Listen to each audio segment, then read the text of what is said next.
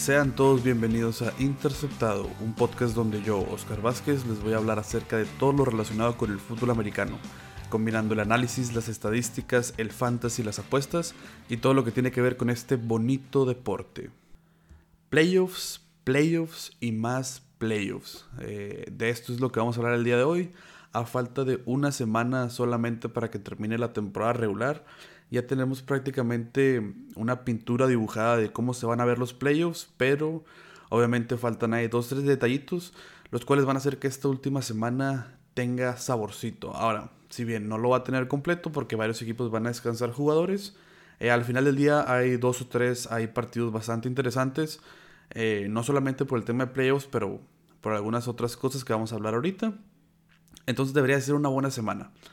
Eh, ahora, si recapitulamos eh, lo que sucedió la semana pasada, hubo varias cosas eh, que yo creo que ninguno de nosotros pensaba que iba a pasar. Empezamos el, en Navidad, el día viernes, Santos poniéndole una paliza y terminando con los sueños que llegaron a tener los vikingos. Como yo les dije ya hace algunas semanas, vikingos estaba muerto. O sea, era, era un equipo que simplemente jugaba para terminar el calendario.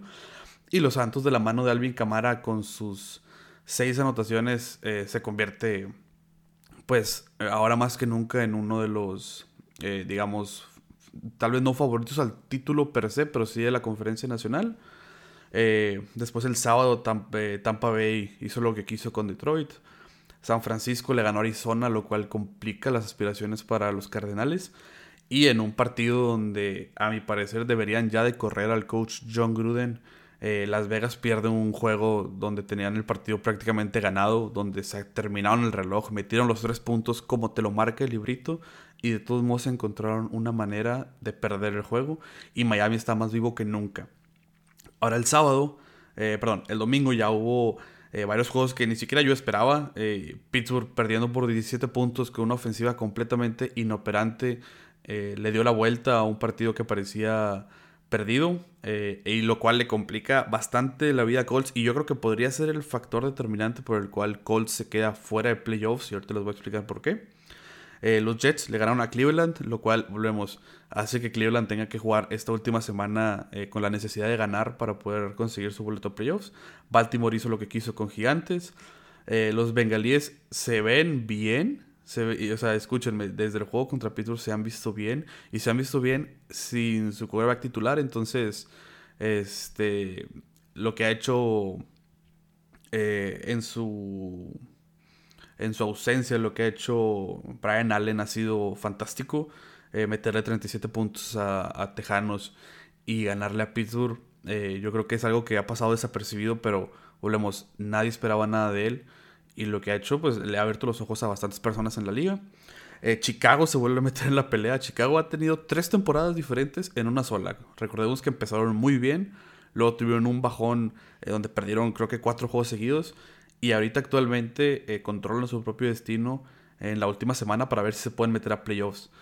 Kansas le gana un juego complicado a Atlanta y yo creo que Kansas em, se empiezan a ver las carencias poco a poco se empieza a ver que no son el mismo equipo que eran el año pasado, que eran hace dos años, eh, que podía meterle 50 puntos a cualquier equipo. Yo creo que poco a poco se empiezan a ver las carencias. Eh, los Chargers le ganaron a, Denver en un juego irrelevante. Eh, Washington pierde contra Carolina y de esa manera pierden, digamos, el mandato que tenían sobre esa división tan mala. Lo cual hace que para esta última semana, pues bueno, tengamos eh, varios juegos interesantes en esa conferencia, en esa división, perdón. Eh, Rams perdió contra Seattle, lo cual le da a Seattle el título de la división y pues, eh, digamos, espacio para respirar. Green Bay hizo lo que quiso con Tennessee, los Titanes no se presentaron. Yo pensé que era un juego donde Titanes pudo haber hecho mucho más. Eh, estaba nevado, era un juego con un terreno difícil. Y con el juego terrestre que tiene Titanes, yo esperaba mucho más de ellos, pero pues el acarreo más largo fue de Tannehill, con eso les voy a decir todo.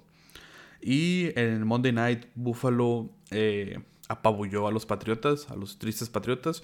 Y ahí les una estadística interesante. Eh, Josh Allen tiene más pases de anotación en Gillette Stadium de Foxborough que Cam Newton. Entonces, Digo, Cam Newton ha jugado la mitad de la temporada y Josh Allen ha jugado un juego, entonces con eso se pueden dar una idea de lo mala que ha sido la temporada que ha tenido Cam Newton en cuanto a pasador. Pero bueno, eh, ¿cómo quedan los standings al día de hoy? ¿Qué, ¿Quiénes ya clasificaron, quiénes no? ¿Cómo están acomodados? Actualmente en la americana, Kansas City se queda con el puesto número uno y no hay manera en la que bajen. ¿Qué va a suceder? Van a descansar jugadores esta semana. ¿Quiénes van a ser? Todavía no han dicho eh, todos. Obviamente Patrick Mahomes no va a jugar. Yo esperaría que Le'Veon Bell tampoco juegue porque eh, Clyde edwards ya estuvo también lesionado. Yo no jugaría Kelsey, no jugaría Terry Hill, no jugaría Tyran Matthew en la defensa. O sea, piezas importantes, dales descanso, dales dos semanas, que regresen a su, a su potencial.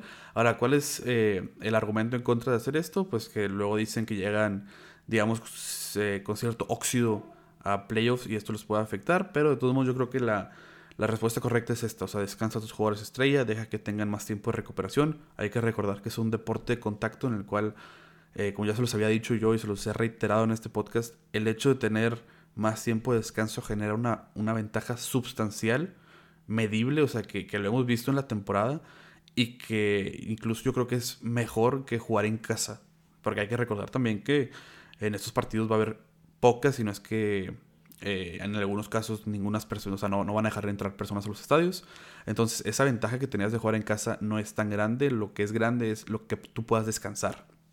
Buffalo, por su parte, eh, ya amarró igual su división. Actualmente se encuentran en el segundo lugar.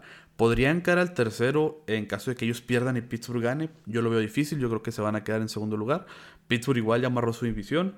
Se van a quedar, yo creo, con el tercer lugar. Pittsburgh es el eh, segundo equipo que ya dijo que va a descansar jugadores. El hecho de haberle ganado a Indianapolis prácticamente le regaló una semana de descanso. ¿Por qué? Porque no va a jugar Big Ben, no va a jugar TJ Watt, eh, probablemente no juegue Minka, probablemente no juegue eh, piezas importantes tanto en la ofensiva como en la defensa.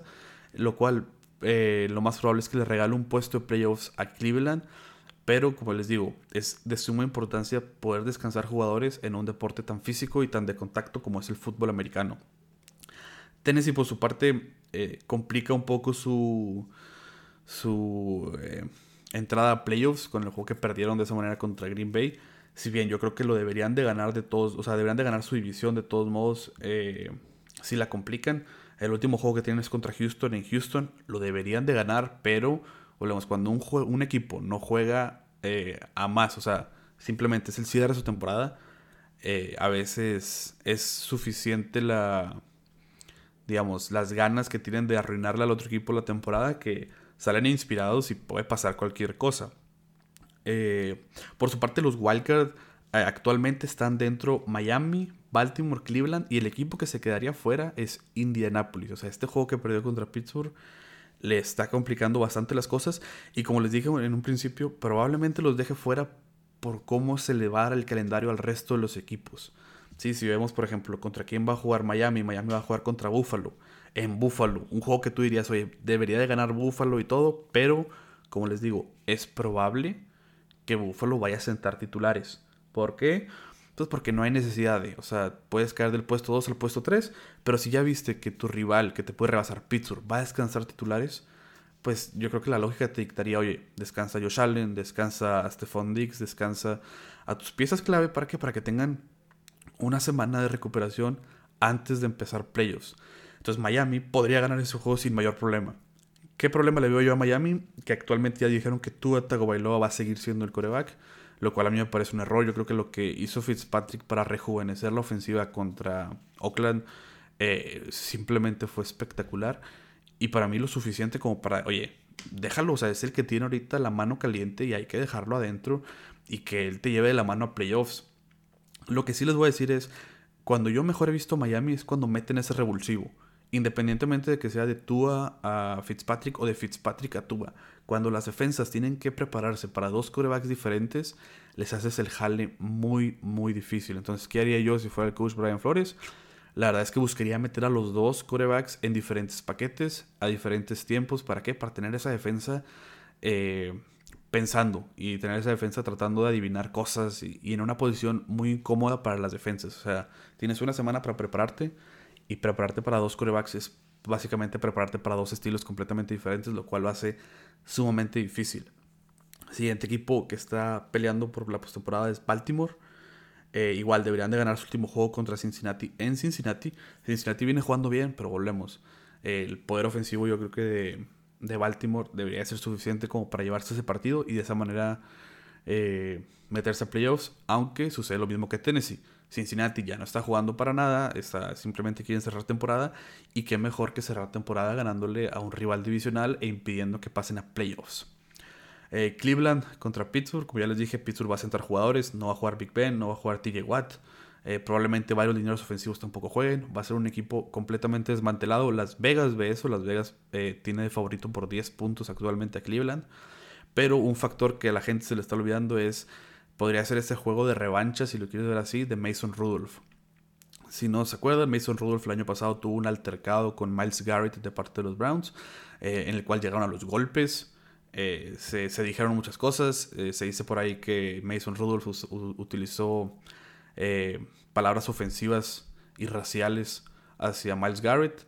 esto nunca se comprobó, pero bueno, está digamos esa espinita. Y es un juego donde Mason Rudolph podría cimentarse de cierta manera como el, verdadero segundo coreback de Pittsburgh.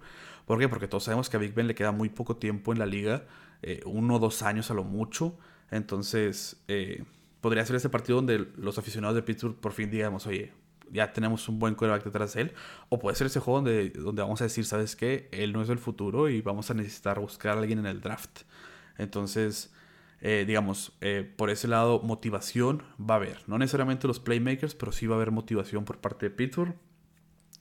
Y pues el último involucrado aquí sería Indianapolis, que termina su temporada contra Jacksonville. Igual, un juego donde deberían de ganar. Eh, pero incluso si ganan, si todos los demás equipos ya mencionados anteriormente ganan sus respectivos partidos, Tennessee, Miami, Baltimore y Cleveland, pues Indianapolis se vería en esa posición donde, pues sí, se quedan fuera de playoffs, inclusive con un récord eh, sumamente bueno, ¿verdad?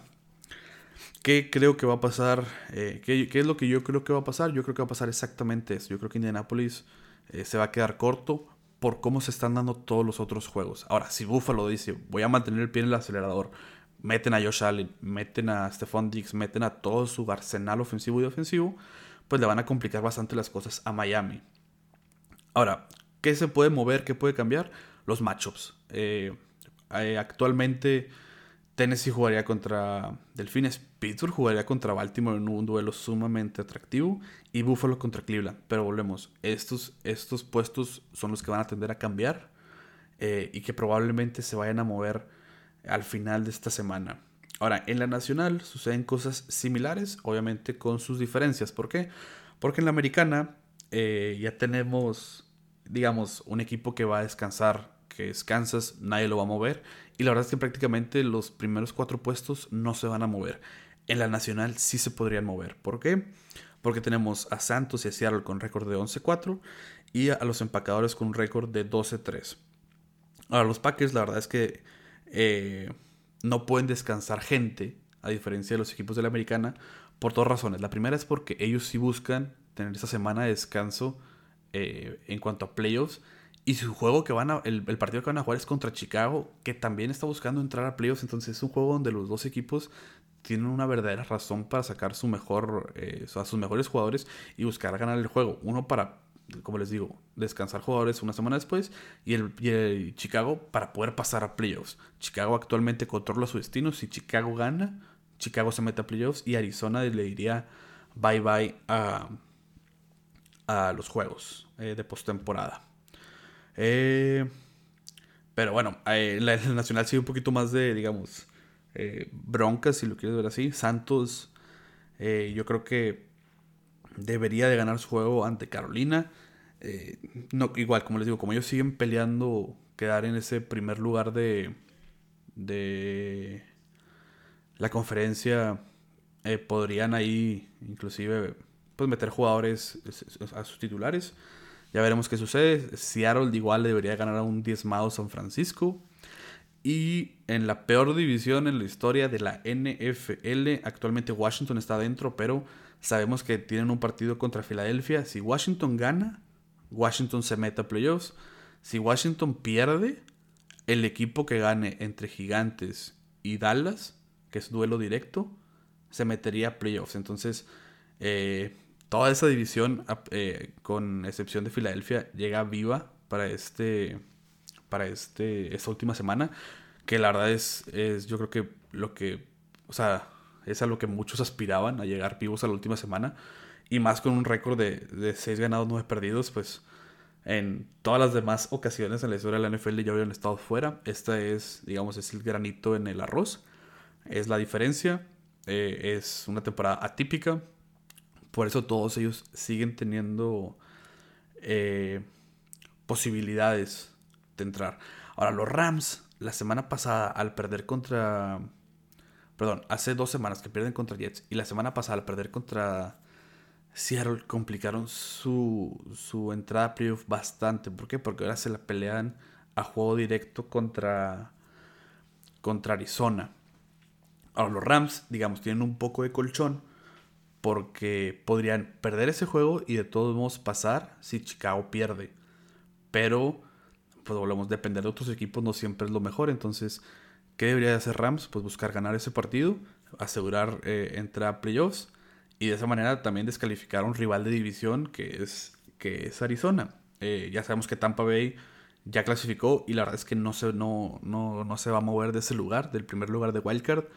Eh, entonces, pues sí, ya, ya tenemos una, imagen más o menos de lo que va a ser playoffs. Como les digo, todavía va a haber ahí movimientos eh, importantes por, lo que va a suceder. Y pues ya, yo creo que es, es eh, ya hablamos de lo que fue la semana pasada, lo que probablemente va a hacer esta semana y los movimientos que se van a, que van a suceder eh, por, pues sí, que tiene implicaciones en cuanto a playoffs por parte de estos juegos. Ahora sí, ya medio me expliqué bien. Eh, ahora, ¿qué sucedió esta semana interesante o que yo creo que deberíamos de echarle más un ojo? Eh, todos, o no sé si supieron, pero el quarterback de Washington, Dwayne Haskins, eh, lo cortaron. O sea, se terminó el juego. por reglamento en la NFL, el quarterback titular de ambos equipos tiene que dar conferencia de prensa al final del partido Dwayne Haskins dijo, me da igual, no lo voy a hacer, se fue al estadio, no tuvo la junta ni con los coaches, ni con eh, los medios de comunicación, con nadie, simplemente se fue y dijo, me da igual. Washington que hizo, lo corta. ¿Sí? ¿Por qué? Porque al final del día en la NFL te pagan no solamente para que juegues, pero para que seas la cara del equipo, para que des, eh, digamos, seas esa, ese líder eh, hasta cierto punto y que tomes ese tipo de actitudes, pues la verdad es que no van de la mano de una franquicia en la NFL, entonces lo cortan. Eh, ¿Por qué creo que es relevante hablar de esto? Porque es, un tema que yo creo que hemos visto bastante eh, los últimos años y, es, y es difícil. Y vemos, por ejemplo, la otra cara de la moneda. No sé si les tocó ver. Si no lo vieron, me gustaría que lo busquen en YouTube. Busquen la entrevista o la, digamos, la entrevista al final del juego que dio JJ Watt.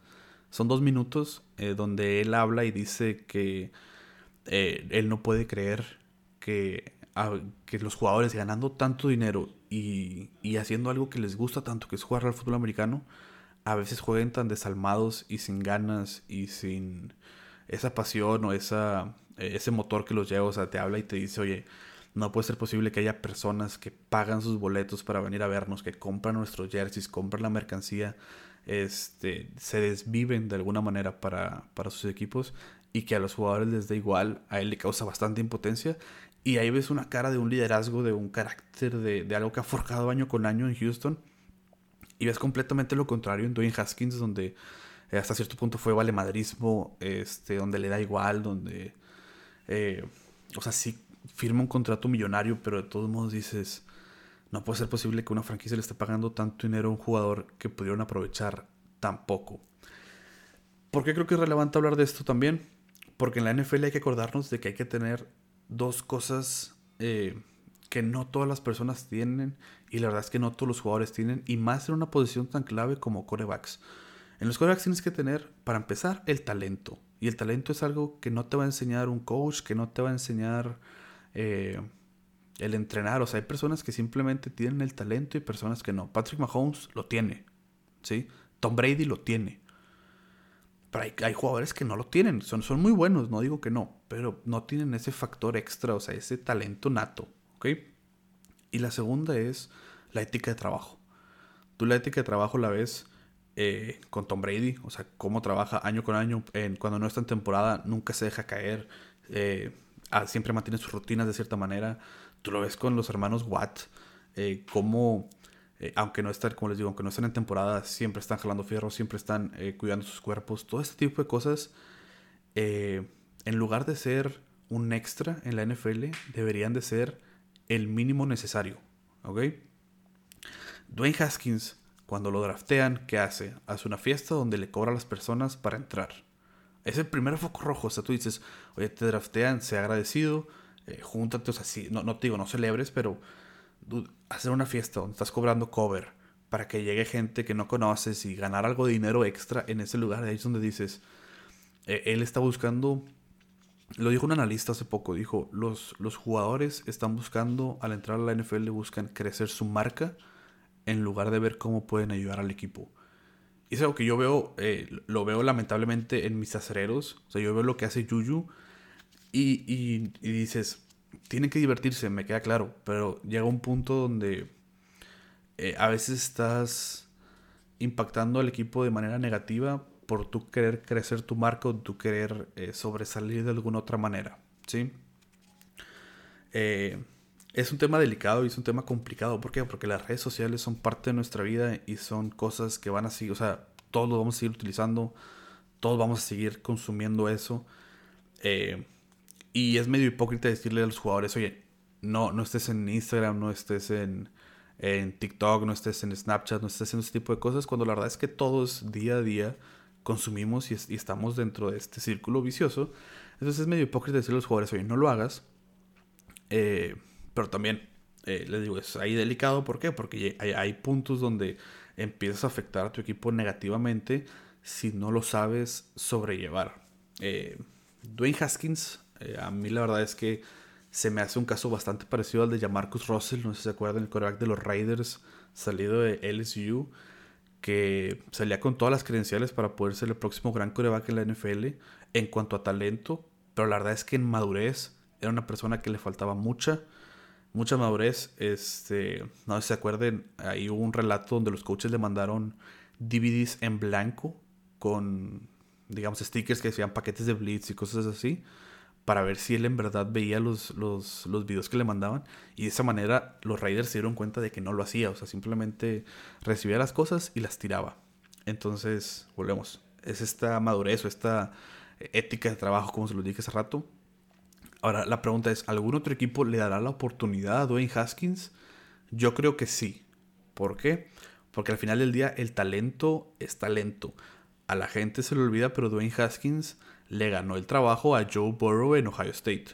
¿Ok? Joe Burrow, este coreback que agarró Cincinnati, que todos dicen que es la gran cosa. Bueno, Dwayne Haskins fue mejor que él en Ohio State. O sea, le ganó el, el al grado donde Joe Burrow se tuvo que ir a LSU para poder ser titular en algún equipo. Entonces, en cuanto a talento, me queda claro que Dwayne Haskins tiene el talento necesario. Ahora, habrá un coach en la NFL que le puede enseñar esa madurez que necesita para poder controlar sus emociones eh, y llevar, digamos, el nombre de una franquicia hacia adelante. Eso está por verse. Pero, como les digo, ya de... Eh, talento sí lo tiene. O sea, yo sí creo que va a haber algún equipo que va a decir vale la pena tenerlo en mi cuarto de corebacks a ver si por alguna razón, motivo o circunstancia podemos cambiar ese chip en su cabeza porque encontrar corebacks con talento no es fácil, ¿sí? O sea, tú lo ves, por ejemplo, yo lo veo eh, actualmente en la NFL.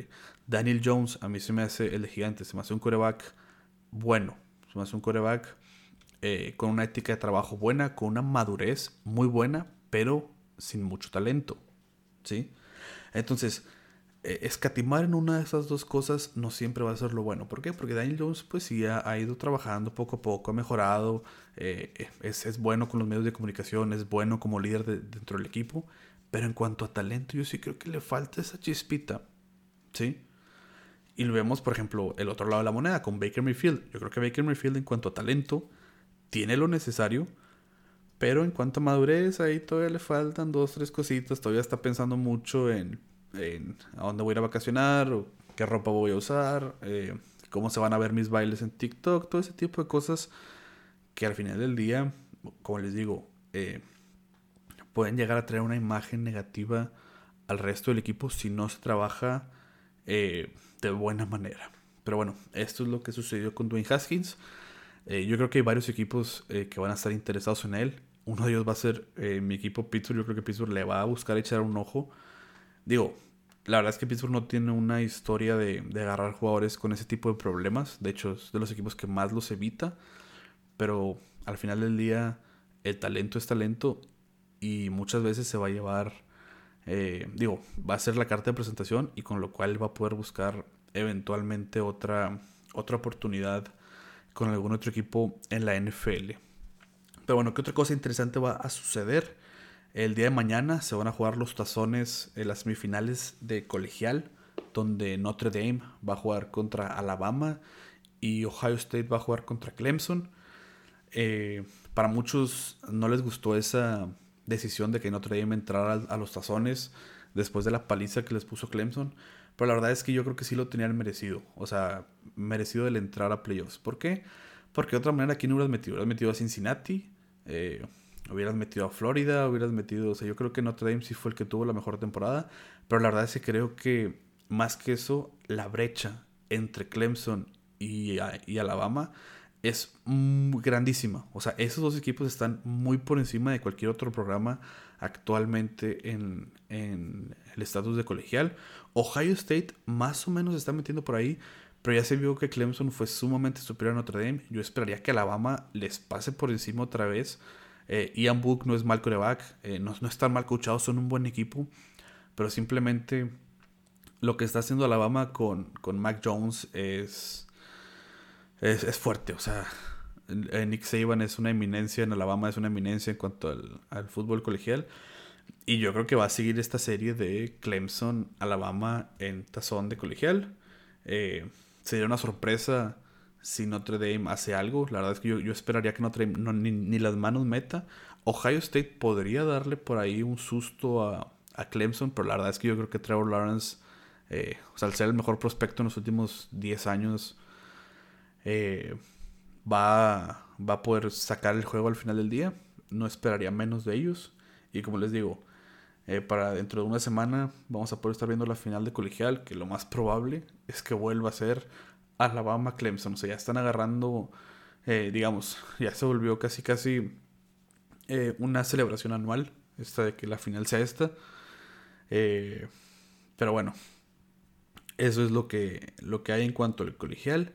Y el último tema que me gustaría tocar y del cual estuve escuchando mucho eh, esta última semana es el tema de los Jets. ¿Ok? Los Jets y todos dicen, oye, los Jets son tan malos que ellos mismos se sabotean y la oportunidad de agarrar a Trevor Lawrence se la acaban quitando ellos solos al ganar dos juegos que no les servían de nada y que al final del día eh, solamente los empinan de cierta manera. Y en cierta parte tienen razón, si lo quieres ver, o sea, en el gran esquema, tienen razón. ¿Por qué? Porque Trevor Lawrence lo más probable es que al final del día sí era una mejor opción que Sam Darnold. Pero también se les olvida que Sam Darnold, o sea, no ha tenido la ayuda necesaria como para poder llevar esa ofensiva. Sam Darnold, tiene unos highlights bastante buenos en Jets de cosas que ha podido hacer él solo porque la verdad es que no tiene equipo alrededor de él. No es por demeritar a los jugadores que están ahorita en Jets, pero si Frank Gore es tu corredor titular en su temporada número 16 o 18, no sé qué. O sea, Frank Gore ha sido eterno. Si él es tu corredor titular, algo estás haciendo mal porque no, estás, no, tienes armas. No tienes armas. No, tienes ni armas, ni quien proteja, ni quien eh, meta presión en la defensa. Entonces, es un equipo que tiene muchas carencias.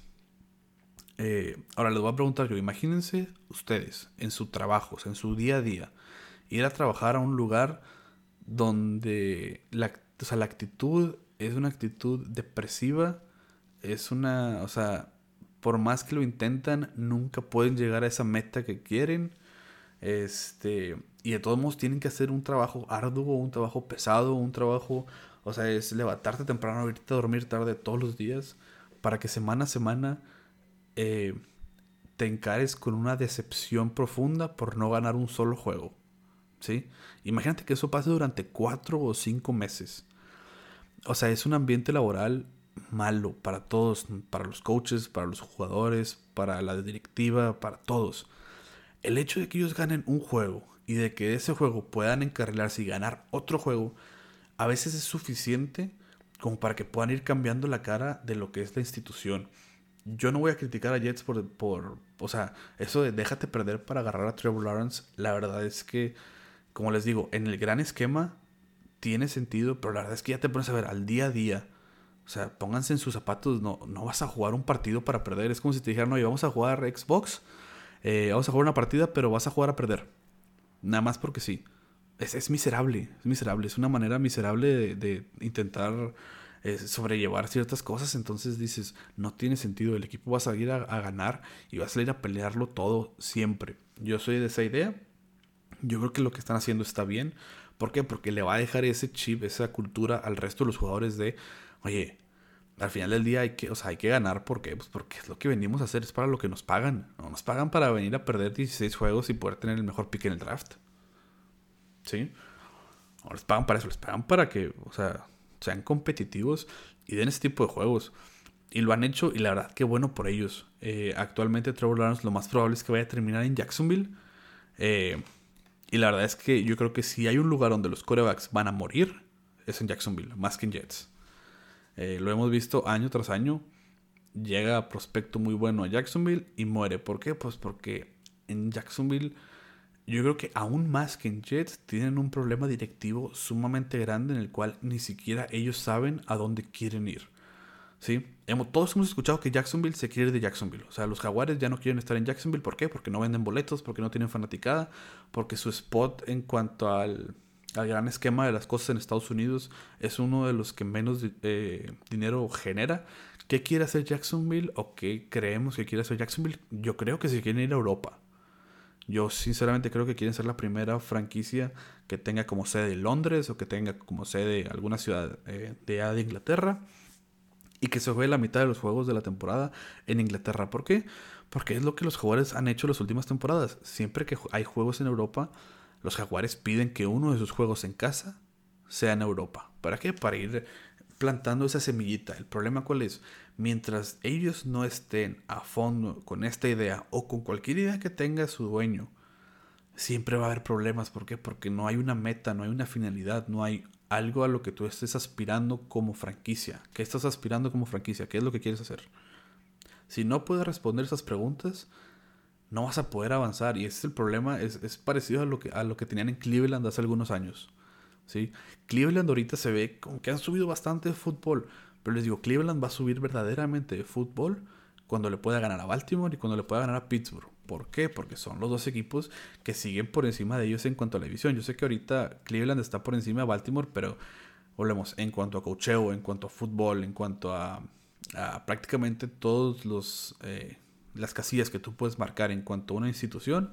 Baltimore está por encima de Cleveland, Pittsburgh está por encima de Cleveland. Y si no les puedes pelear a los equipos que son de tu división, no puedes pelear. Lo mismo le pasa a Jacksonville.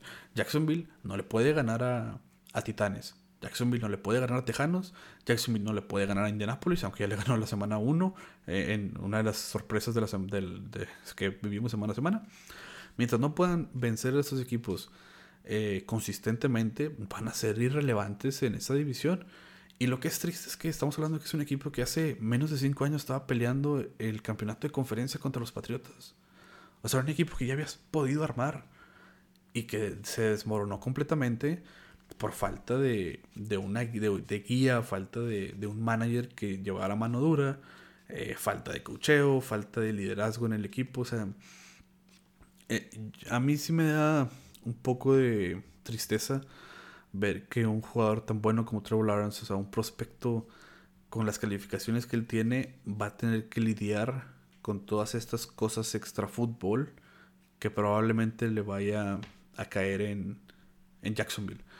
Eh, como les digo, al final del día, y más con los corebacks, necesitas un jugador que no solamente sea bueno en el campo, que no solamente sea talentoso en el campo y te pueda sacar partidos él solo, pero necesitas una persona que sea capaz de sobrellevar no solamente a los medios de comunicación locales, pero nacionales, porque al final del día vas a ser, una, vas a ser el seleccionado número uno de un draft, hay mucho dinero de por medio, eh, hay muchas marcas que van a querer trabajar contigo, o sea, son muchas cosas eh, que van a girar alrededor de él. y que lamentablemente eh, cuando tu organización no es de primer mundo, no es de primer nivel, vas a, o sea, tiendes a batallar mucho, tiendes a, no tener, digamos, esa guía necesaria cuando eres eh, nuevo en cualquier, cualquier empresa. Pero bueno, ya veremos qué sucede eh, con, con, esta historia de Trevor Lawrence, con esta historia de, de Jaguares y su pick número uno. Porque al final del día, quién sabe, Jaguares tal vez dice, oye, vamos a, a, empezar de cero. Cambian ese pick por un montón de picks. O sea, con un montón le estoy hablando de un, o sea, un montón, bastantes picks. Si hay un equipo que quiere ese, o sea, el pick de Trevor Lawrence tendría que prácticamente bajarse los calzones. O sea, tendría que cambiar muchísimos jugadores, muchísimos picks. Y tal vez es algo atractivo para un equipo que necesita muchas piezas. Porque Jacksonville necesita muchas cosas. Eh, este año vimos que Jacksonville James Robinson, un corredor que es eh, fue un drafted, o sea, no lo draftearon. Corrió para más mil yardas, de hecho está dentro de los top 5 corredores actuales de la temporada. Pero yo creo que esto sucede eh, no porque haya sido un buen escauteo o un buen... sino son, son cosas que suceden cuando tu equipo es tan limitado y tienes tan pocas armas que ese tipo de cosas tienden a pasar. Lo vimos el año pasado con DJ Shark. DJ Shark, igual, un receptor del cual nadie esperaba mucho, se mete entre los mejores 10 receptores de la NFL. Y este año ha sido eh, un receptor más. O sea, ni muy bueno, ni muy malo, simplemente un receptor más. Yo creo que eso es lo que le va a suceder a James Robinson el próximo año. Los equipos van a jugar para pararlo a él, para que no haga lo que hizo este año, y se va a convertir en un meh, en un corredor más. Entonces, pero bueno, ya veremos ¿Qué sucede? Eh, igual el draft todavía falta bastante, todavía falta que se jueguen los partidos de colegial. Dios no quiera suceda alguna lesión o algo eh, extraño en esos partidos que pueda cambiar el curso de, lo que nosotros creemos sería lo normal eh, para, este, para este draft. Pero bueno, como ya saben, última semana de partidos de temporada regular de la NFL, se vienen los playoffs. Y se vienen unos playoffs interesantes, ¿por qué? Porque como les digo, diferenciador de esta temporada es los equipos que más descansen tienen una ventaja sustancial, inclusive más que jugar en casa. O sea, jugar en casa estos partidos no genera tanta diferencia. Tal vez un poco más con los equipos que juegan en el norte, o sea, donde hace bastante frío, porque el, clima sí, sí es algo palpable, pero la verdad es que los aficionados no van a estar. O sea, estamos hablando que en Buffalo que es uno de los lugares más complicados por cuestiones de ruido y cosas así, van a dejar entrar a 6.000 personas. Entonces no es mucho. Igual en Kansas, igual en Pittsburgh, igual en eh, Green Bay. O sea, la gente no debería ser factor. Lo que sí va a ser factor, como les digo, es qué equipo llega más descansado y con ese, digamos, eh, motorcito andando. Ahora, eh, ¿Qué esperaría yo de estos playoffs? Eh, yo espero unos playoffs bastante abiertos. Yo creo que es la primera vez en muchos años, y literal es en muchos años, que no veo a un favorito como tal. O sea, no, no veo a un equipo que yo diga, este equipo es sumamente superior a los demás, este equipo va a hacer garras a todos. ¿Por qué? Muchos, muchos, eh, he, leído bastantes que dicen, oye, Kansas City se va a llevar a todos es el equipo que, debería de, quedar campeón otra vez y todo. Y Kansas City está, está cada vez más cerca, eh, o está en esos puntos donde estuvo Pittsburgh hace unas semanas. Kansas City lleva ahorita siete juegos seguidos ganando por seis puntos o menos, o sea, por una anotación o menos. ¿Sí? Esto es, es, no, o sea, es, hay, que tener cuidado. ¿Por qué? Porque esos equipos, no todos han sido equipos buenos. Lo vimos la semana pasada contra Atlanta.